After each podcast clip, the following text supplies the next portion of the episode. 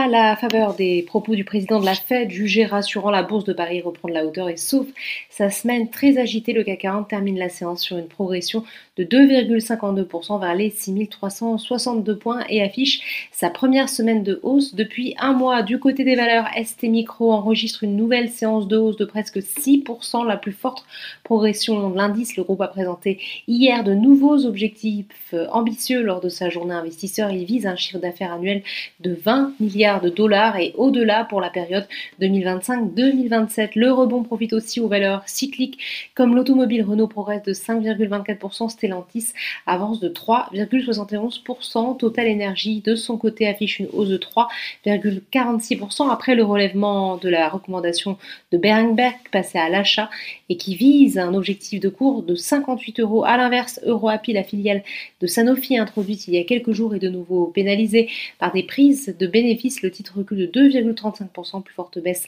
de l'indice. À noter aussi un léger repli sur Thales, moins 0,26% sur l'indice large.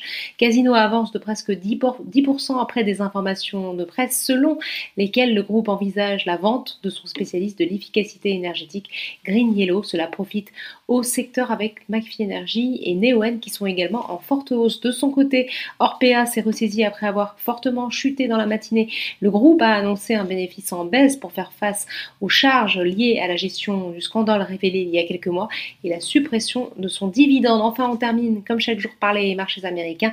Les trois indices de la bourse de New York évoluaient largement dans le vert au moment de la clôture parisienne.